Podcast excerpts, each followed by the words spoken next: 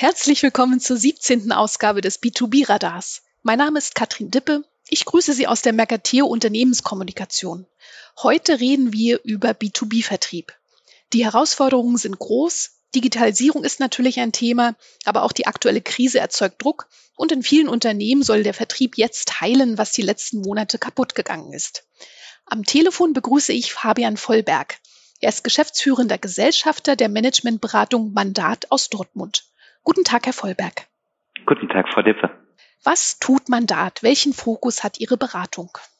Nun, wir sind eine Managementberatung aus Dortmund und in diesem Monat ziemlich genau 31 Jahre lang am Markt.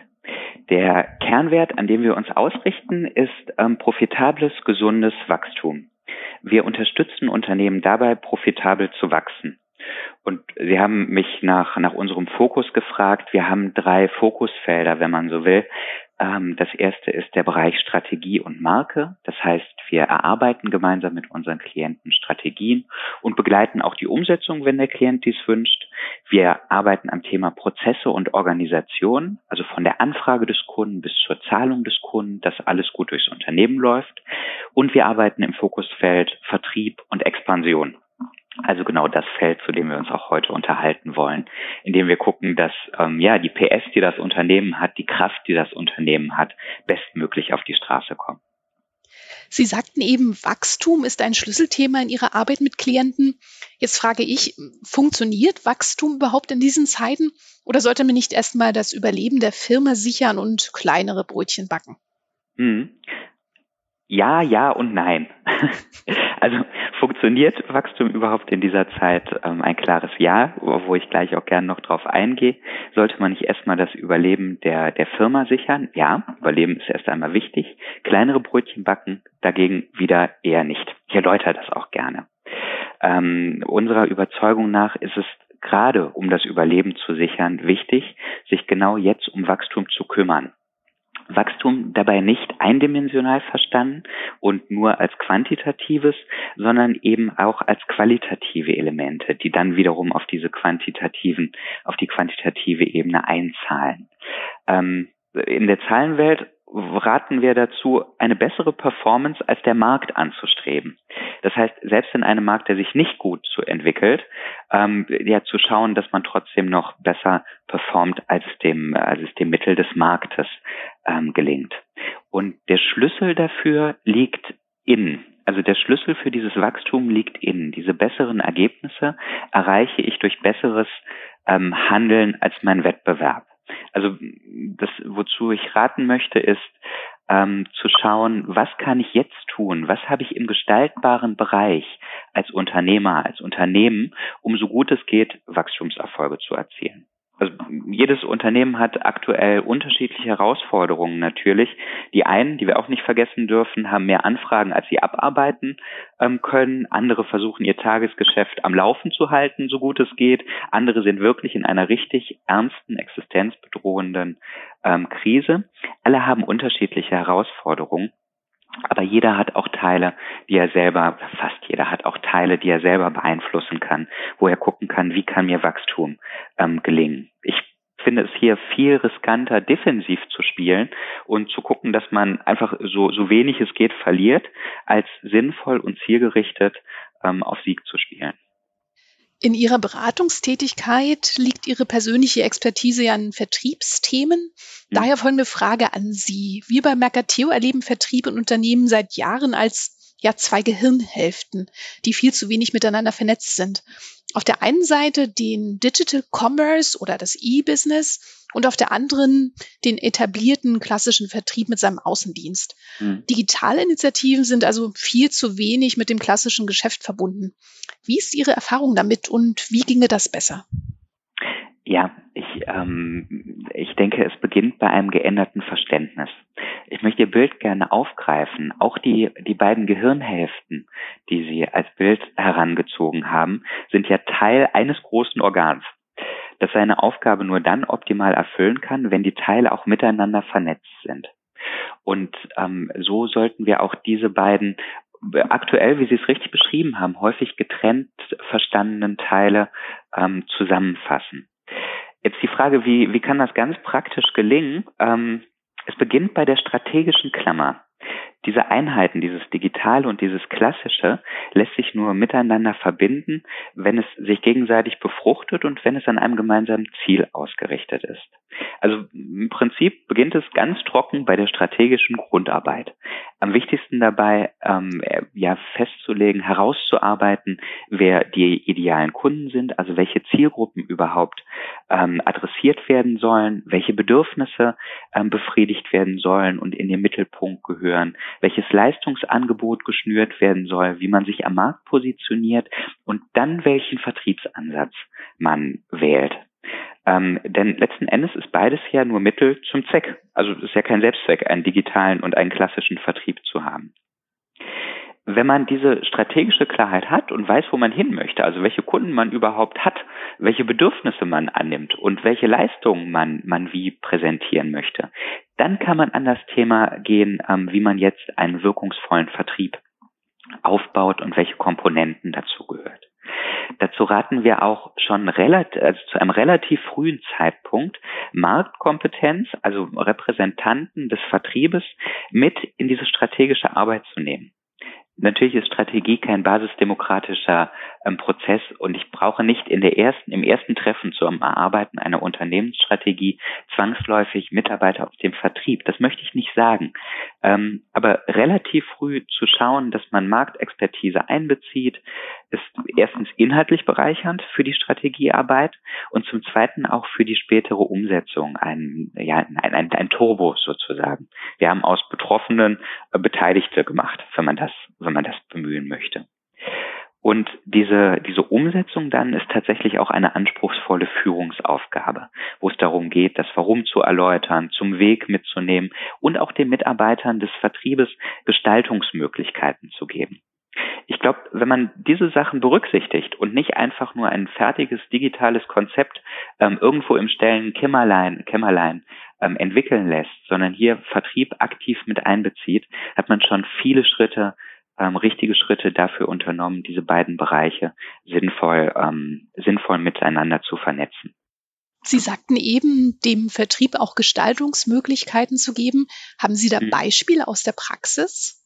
Ja, wir haben ähm, jüngst ein ein, ein großes Vertriebsstrategieprojekt abgeschlossen, wo es genau darum, darum ging. Unter anderem ging es auch um die ähm, Entwicklung eines digitalen Angebots, aber auch verschiedene andere Dinge, ähm, wie von einem dreistufigen Vertrieb hin zu mehr Endkundenorientierung und auch direkte Endkundenkontakte dieses Unternehmens. Also Sachen, die den klassischen Vertrieb ähm, in seiner Denkweise und die bisherige strategische Ausrichtung in ihrer Denkweise wirklich ähm, erschüttert haben. Ähm, und ein großer Vertrieb, also ein, eine vierstellige Anzahl an Mitarbeitern im Unternehmen insgesamt und auch ein durchaus ähm, großer Vertrieb der, den es galt mitzunehmen. Und hier haben wir auch, auch wenn es länger gedauert hat im ersten Schritt, haben wir trotzdem die Strategiearbeit begonnen, eben natürlich auf der Führungsebene mit dem Vorstand, mit den, äh, mit der Leitungsebene des Vertriebs. Wir haben aber auch sehr früh ähm, Leiter der Regionen und der, äh, des, des Außendienstes auch mit einbezogen, um hier ja, es inhaltlich zu bereichern. Erst einmal, damit, ähm, damit wir nicht nur am grünen Tisch von Annahmen ausgehen, sondern die tatsächlichen Markterfahrungen mit einbeziehen, aber auch, weil es wirklich für die spätere Umsetzung ein Turbo ist, wenn man schon, schon Mitstreiter gewonnen hat, die das Prinzip, die das System schon richtig verinnerlicht, verstanden haben, ähm, ja, und es auch mitentwickelt haben und mittragen wenn die Betroffenen, wie Sie sie nennen, ähm, noch Betroffene sind und noch nicht so richtig Beteiligte, was sind denn da die, die, die ursprünglichen Bedenken oder sogar Ängste? Ähm, ja, es ist genauso vielfältig wie die Menschen, denen man begegnet. Ähm, aber wenn man es, wenn man es auf die Essenz zusammenbringt, dann ist es natürlich ein, ähm, ein, ein Infragestellen der Vergangenheit, also wenn wir es jetzt anders machen sollen, war es denn dann verkehrt, wie wir es in der Vergangenheit gemacht haben? Und auf der anderen Seite fragt man sich natürlich auch, wo ist denn mein Platz in diesem zukünftigen Bild? Ähm, wenn jetzt dieser digitale Bereich kommt, ist denn überhaupt noch Raum? Ist da noch Platz für meine Rolle? Oder mache ich mich, wenn ich daran mitarbeite, nicht selber Stück für Stück überflüssig? Ähm, braucht man mich noch? Macht mir das noch Freude? Ähm, diese ganzen Elemente spielen natürlich eine große Rolle. Deswegen ist dieses Thema Kommunikation auch ähm, so ja so existenziell. Es gilt zu vermitteln, erst einmal dieses große Warum zu vermitteln. Warum ist es denn jetzt notwendig? Vielleicht auch in einem Unternehmen, denen es gar nicht schlecht geht aktuell, ähm, jetzt Veränderungen einzuleiten. Was bedeutet dieser, dieser Endzustand für mich? Wo ist meine Rolle? Denn selbstverständlich fragt sich ein Vertriebsmitarbeiter auch, wo, wo er sich wiederfindet und ähm, ob es eine Perspektive für ihn gibt. Ähm, und auch auf dem Weg dahin, wenn dieser, dieses Veränderungsprojekt, wenn dieser Veränderungsprozess jetzt begonnen wird, ähm, welche Auswirkungen hat das für mich? Kann ich mich einbringen?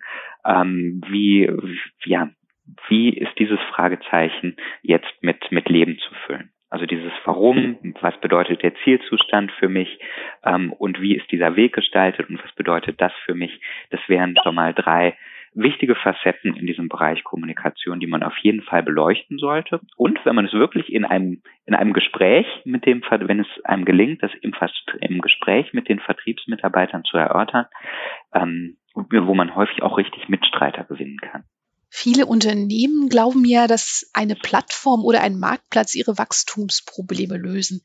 Ähm, wir denken, dass man für einen Erfolg vertrieblich investieren muss. Wie sehen Sie das? Hm.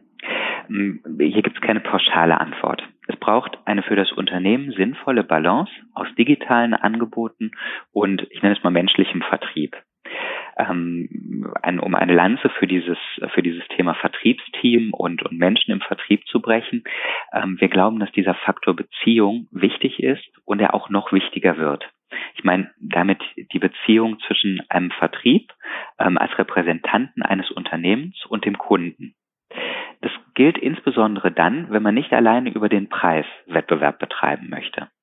Also wenn ich einen, wenn ich einen, einen Preis durchsetzen möchte, wenn ich eine angemessene, eine adäquate Vergütung erhalten möchte für eine Leistung, ähm, sollte ich an der, an der Wertschraube drehen. Ähm, und dafür muss ich, muss ich einen, muss meine Leistung dem Kunden mehr Wert bieten. Und dafür spielen viele Faktoren eine Rolle und viele Faktoren greifen da ineinander.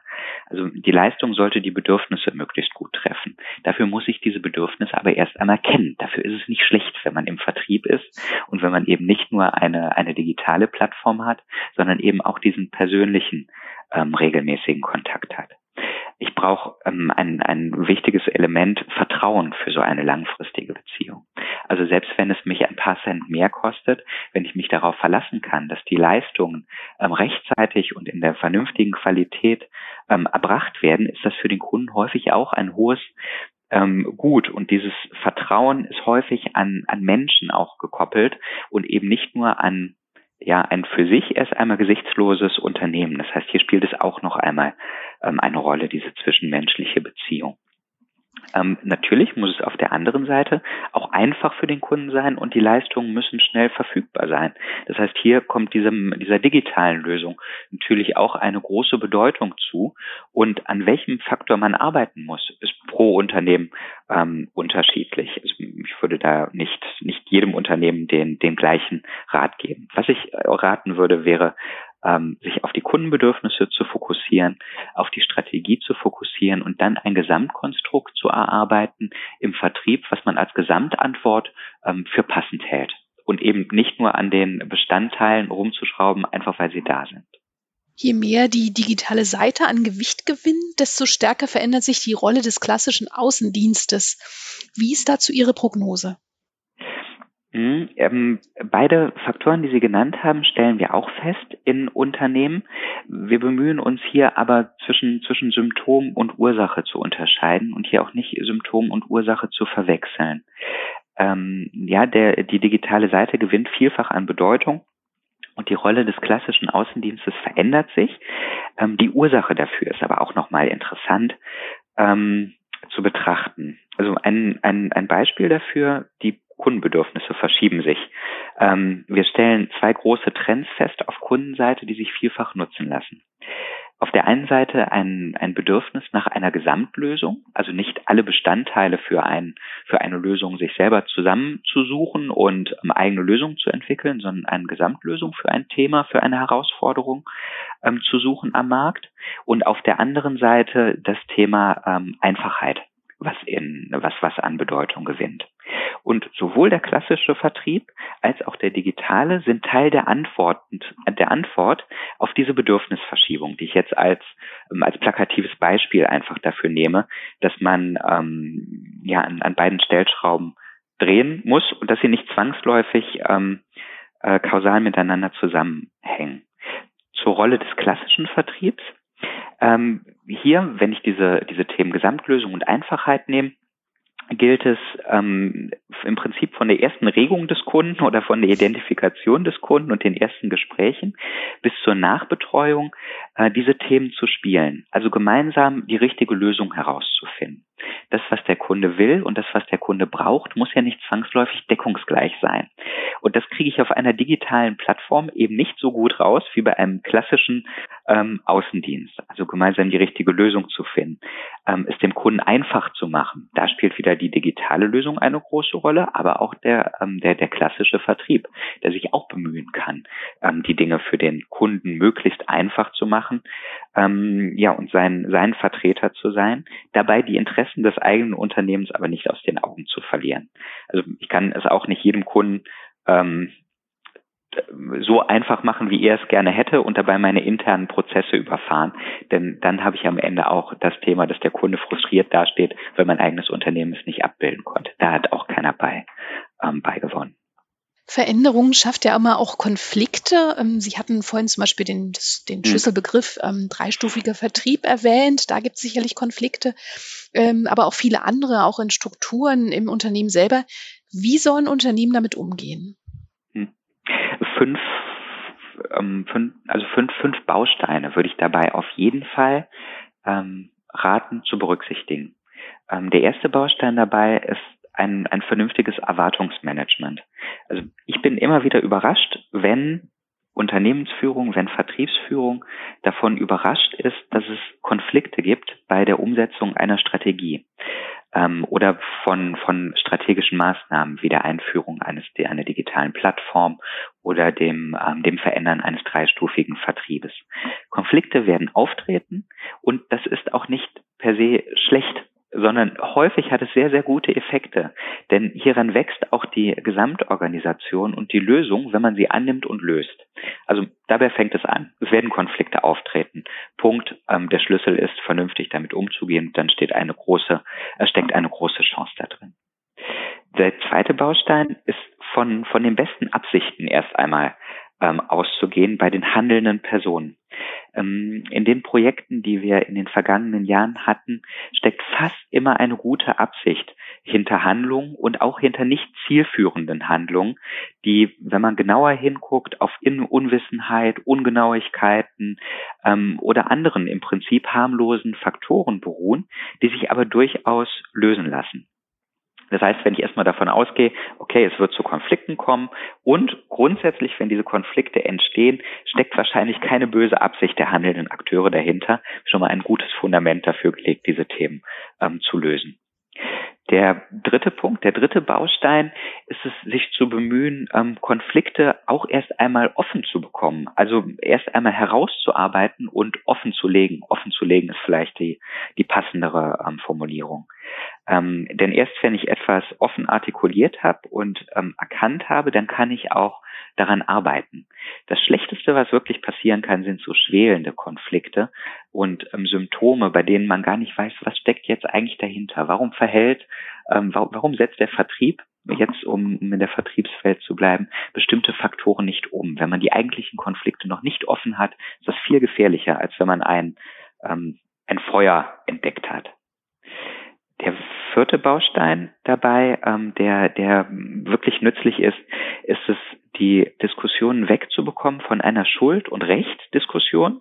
Also wer, wer Schuld hat an bestimmten negativen Entwicklungen, an Kundenunzufriedenheiten, an ähm, Entwicklungszeitverlängerung oder was auch immer und wer Recht hat in diesen äh, Sachen, hinzukommen zu einer Diskussion, wo liegen die Ursachen für Themen und wie können systematische Lösungen für die Zukunft ähm, aussehen. Hier ist auch Führung gefragt das ähm, mitzubekommen überhaupt, wenn intern die Diskussionen eben diese, diesen Schuldrecht-Charakter haben und ähm, dort Einfluss zu nehmen und zu gucken, dass man es eben in diese, in diese ähm, Ursachenlösungsrichtung dreht.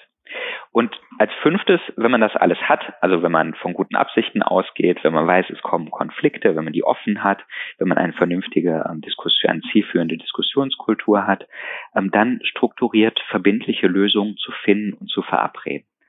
Ähm, das klingt ein bisschen langweilig und angestaubt vielleicht, aber je größer die Vertriebseinheit, umso sinnvoller wird es und auch in kleinen ergibt es schon Sinn, sich wirklich strukturiert dann damit auseinanderzusetzen, festzustellen, okay, wir haben hier ein Thema, das gilt es zu lösen, die Beteiligten an einen Tisch zu bekommen ähm, und ja, entsprechend die, die Ursachen zu diskutieren, Lösungen herauszuarbeiten und die ähm, die Verabredungen, die man getroffen hat, dann auch verbindlich zu machen, schriftlich zu machen, ja, und so Stück für Stück das Gesamtsystem weiterzuentwickeln. Ich glaube, das sind schon mal fünf Bausteine dabei, ähm, sinnvoll mit Konflikten umzugehen, die immer eintreten, also nicht nur, wenn man den Vertrieb verändert, sondern ich glaube immer, wenn man Dinge in Unternehmen verändert. Ich kann mir dieses Vorgehen nach diesen fünf Bausteinen gut ähm, innerhalb eines Unternehmens vorstellen.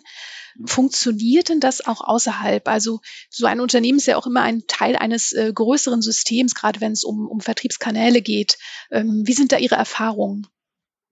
Ähm, haben Sie ein Beispiel für mich? Ich habe ähm, gerade wenn ich jetzt äh, darüber nachdenke, Vertriebskanäle, ähm, die gestalten sich ja äh, grob jetzt aus, aus Hersteller, Händler und mhm. dann ist irgendwann mhm. da auch am, am anderen Ende der Kunde. Und wenn ich äh, in der Mitte da etwas verändere, dann, dann zieht es an beiden Seiten. Und die, die Konflikte gehen ja. eben nicht nur in mein Unternehmen hinein, sondern ich habe sie eben auch mit den Marktbeteiligten. Funktioniert ja, das dann auch? Äh, ja, auch da funktioniert das sehr gut. Ähm, auch hier, um nochmal einen, einen, einen Schritt zurückzugehen, auch hier macht es schon Sinn, ähm, wenn ich Lösungen für die Zukunft entwickle, an der geeigneten Stelle ähm, Repräsentanten von Unternehmen ähm, und auch von Lieferanten gegebenenfalls mit ähm, einzubeziehen beim Erarbeiten von Lösungen. Ähm, ein Beispiel von einem ähm, von, von einem Unternehmen, was auch eine digitale Plattform aufgebaut hat und das mit ähm, unterschiedlichsten Händlern zusammengearbeitet hat. Also ich glaube eine dreistellige Anzahl von Händlern, mit denen zusammengearbeitet wurde, wo diese digitale Plattform aber, also die strategische Entscheidung bestand, ja, Punkt, wir machen das. Ähm, und die, die Umsetzung, aber das Wie, da wurden sehr früh auch Repräsentanten, also sowohl von Lieferanten als auch von Kundenseite herangezogen, um zu gucken, wie können wir denn diese Lösung jetzt bestmöglich aufbauen, dass, dass die Bedürfnisse ähm, dieser Gruppen auch mit einbezogen sind. Und ich glaube, wenn man hier so früh es geht ähm, und sinnvoll möglich ist, diesen Einbezug gewährleistet und dann auch später in Sachen Erwartungsmanagement ähm, offen machen von Konflikten und äh, gemeinsam an Lösungen arbeiten, wenn man diese Dinge auch dort berücksichtigt, ist man genau auf dem ähm, auf dem richtigen Weg. Die, äh, der, also die Hauptursache für Frustration, für Enttäuschung und für diese Konflikte sind ja enttäuschte Erwartungen.